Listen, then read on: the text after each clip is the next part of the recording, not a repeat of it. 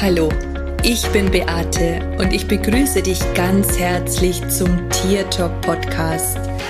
Liebe verbindet. Das ist mein Motto.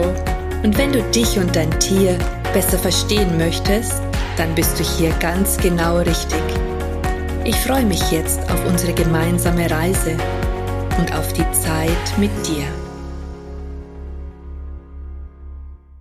Hallo, schön, dass du wieder da bist. Ich habe ja in der letzten Folge über die fünf hilfreichen Tipps gesprochen, die du tun oder die du, ähm, die dir vielleicht dabei helfen, mit deiner Trauer umzugehen. Und in der heutigen Podcast-Folge möchte ich mit dir darüber sprechen, ob unsere Tiere auch trauern. Und wenn sie trauern, wie man ihnen dann vielleicht auch helfen kann. Zuerst mal möchte ich dir die Frage stellen, denkst du, dass Tiere trauern? Können unsere Tiere trauern? Diese Frage habe ich tatsächlich schon öfter gehört und jedes Mal frage ich mich, warum nicht? Wenn ich an Bilder einer Elefantenmama denke, die nicht von ihrem toten Baby weicht, oder wie ich vor vielen Jahren beobachtet habe, dass eine Rabenschar sich von einem toten Artgenossen verabschiedet hat. Oder wenn ich Bilder sehe, wo Kühe Tränen in den Augen haben, wenn sie von ihren Kälbchen getrennt werden, dann glaube ich, erübrigt sich die Frage von selbst. Und ich denke, dass auch bei unseren Tieren wenn jemand aus dem Rudel gehen muss, wenn vielleicht auch der Mensch stirbt, dass jene, die zurückbleiben, tatsächlich auch traurig sind und trauern. Ich bin der Ansicht, dass jeder, der liebt, der vermisst natürlich auch und ich spreche dieses Verhalten tatsächlich auch unseren Tieren zu. Irgendwo habe ich mal gelesen, dass Menschen sagen, dass Tiere immer im Hier und Jetzt leben und sich nicht mehr an die Vergangenheit erinnern. Ich kann an der Stelle sagen, dass gerade in meinen Tierkommunikationen das nicht so ist und ich auch mit Aufstellungsarbeit sehr oft traumatische Erlebnisse auflöse, wo es auch um den Verlust der Mutter geht und dass das bei vielen Tieren einfach auch ein Trauma ist, das, äh, das da irgendwo im Unterbewusstsein vergraben ist, das vielleicht jetzt nicht von vornherein ersichtlich ist, aber wenn ich dann so in dieser Rolle des Tieres stehe und die Emotionen spüre, die mit dem Verlust der Mutter zu tun hat, dann finde ich das wirklich sehr, sehr, sehr, sehr krass.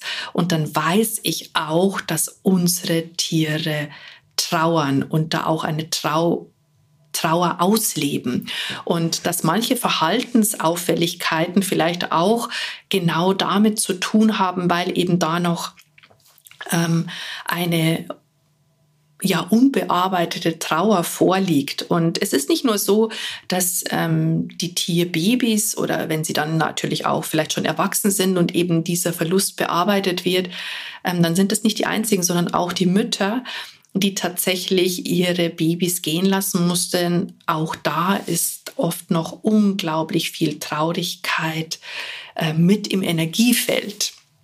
Und deswegen kann ich dem Ganzen immer nicht ganz so viel ähm, Wahrheit beimessen, ob ein Tier im Hier und im Jetzt lebt, ähm, weil ich tatsächlich schon glaube, dass auch die Vergangenheit da eine Rolle spielt.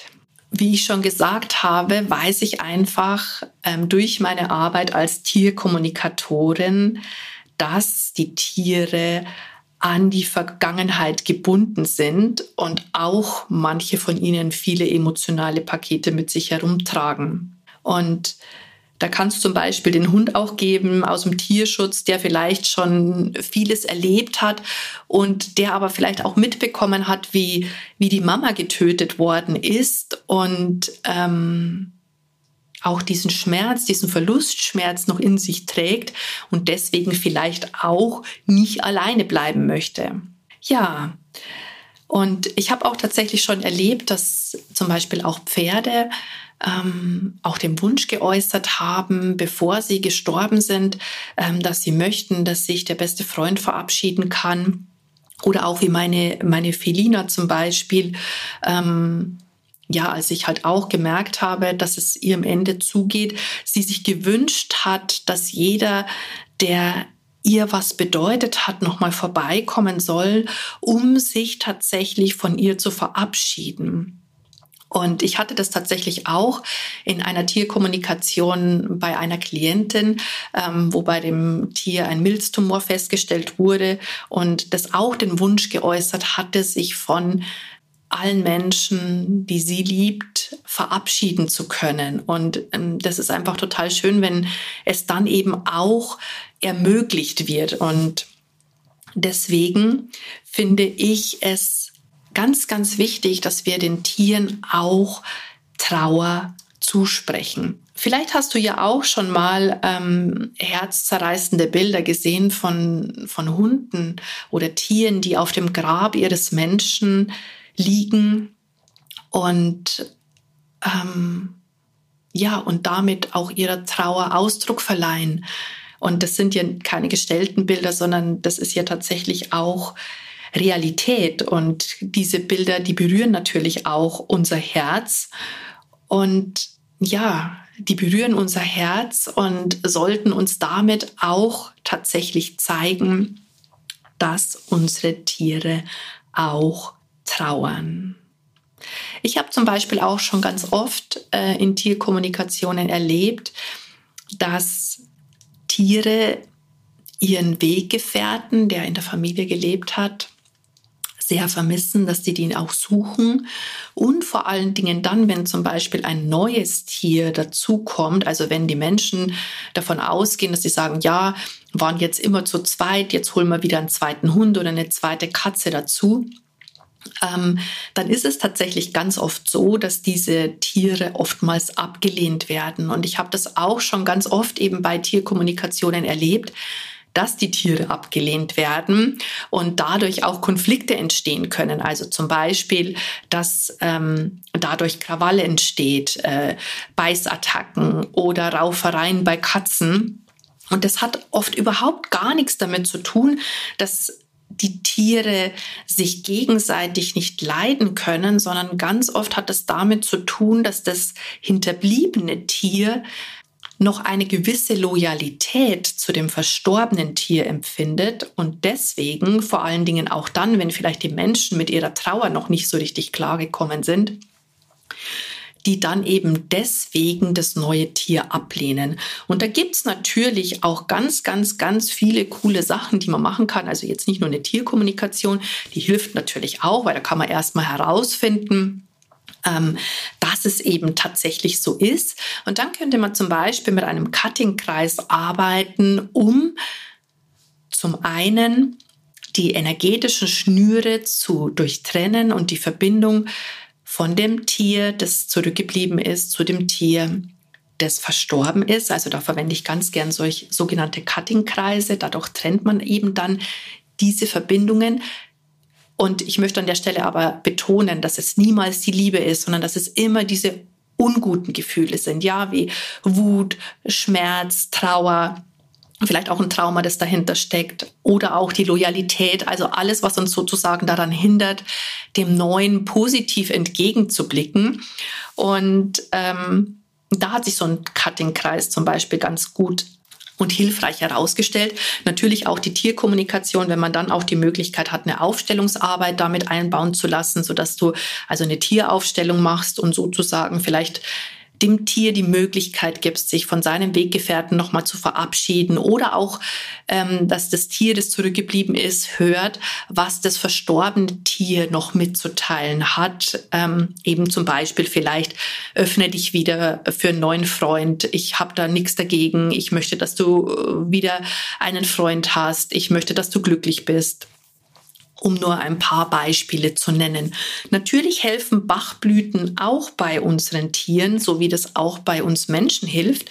Also da kann man zum Beispiel auch noch mal unterstützend helfen, so dass eben auch der emotionale Teil heilen kann.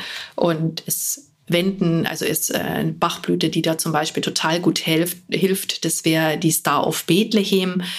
Ähm, das ist eben so eine Trauerblüte, eine Traumablüte, die aus dieser tiefen Trauer wieder heraushilft und in Verbindung mit Walnut, weil Walnut ist zum Beispiel eine Blüte, die bei Neubeginn hilft und die zum Beispiel auch dafür da ist, dass auch Tiere neue Lebenssituationen annehmen können. Man könnte eben dann so eine Mischung machen und eben dem Tier drei Tropfen davon geben und ähm, einfach auch mal gucken, was passiert. Letztendlich kann man da auch nichts falsch machen. Das wäre jetzt zum Beispiel eine Möglichkeit, um unseren Tieren zu helfen. Was wir noch tun können, ist, dass wir auch mit Aura-Essenzen arbeiten.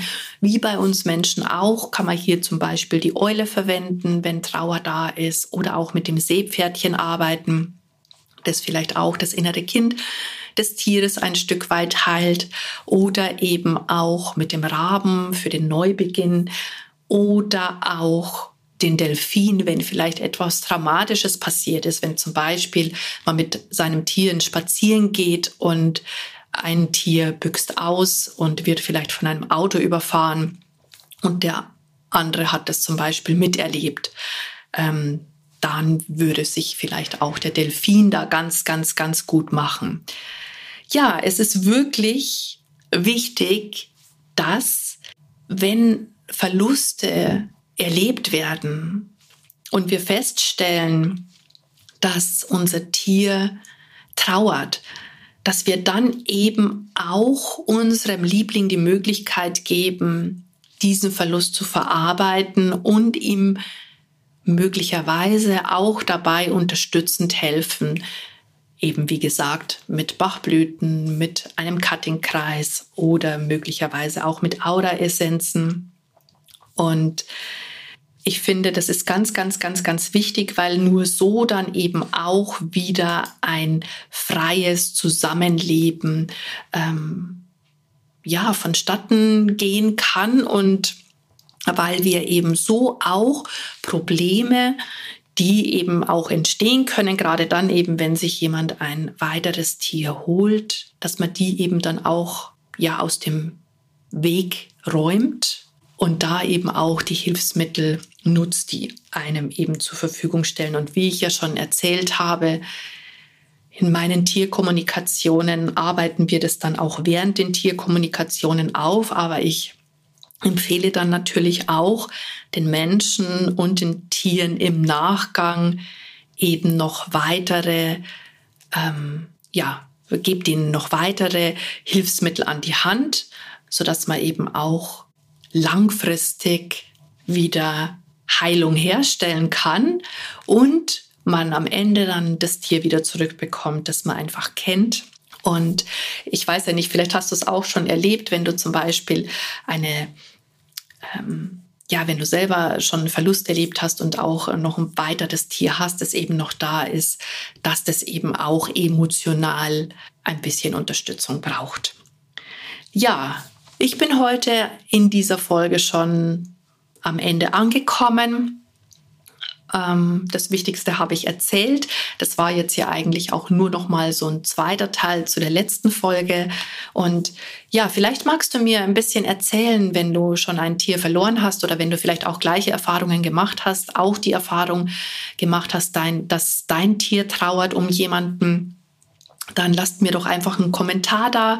Und ich freue mich jedenfalls, wenn du nächste Woche wieder mit dabei bist. Und ich danke dir fürs Zuhören. Servus, Bussi, schön, dass es dich gibt und lass uns doch gemeinsam die Welt verändern.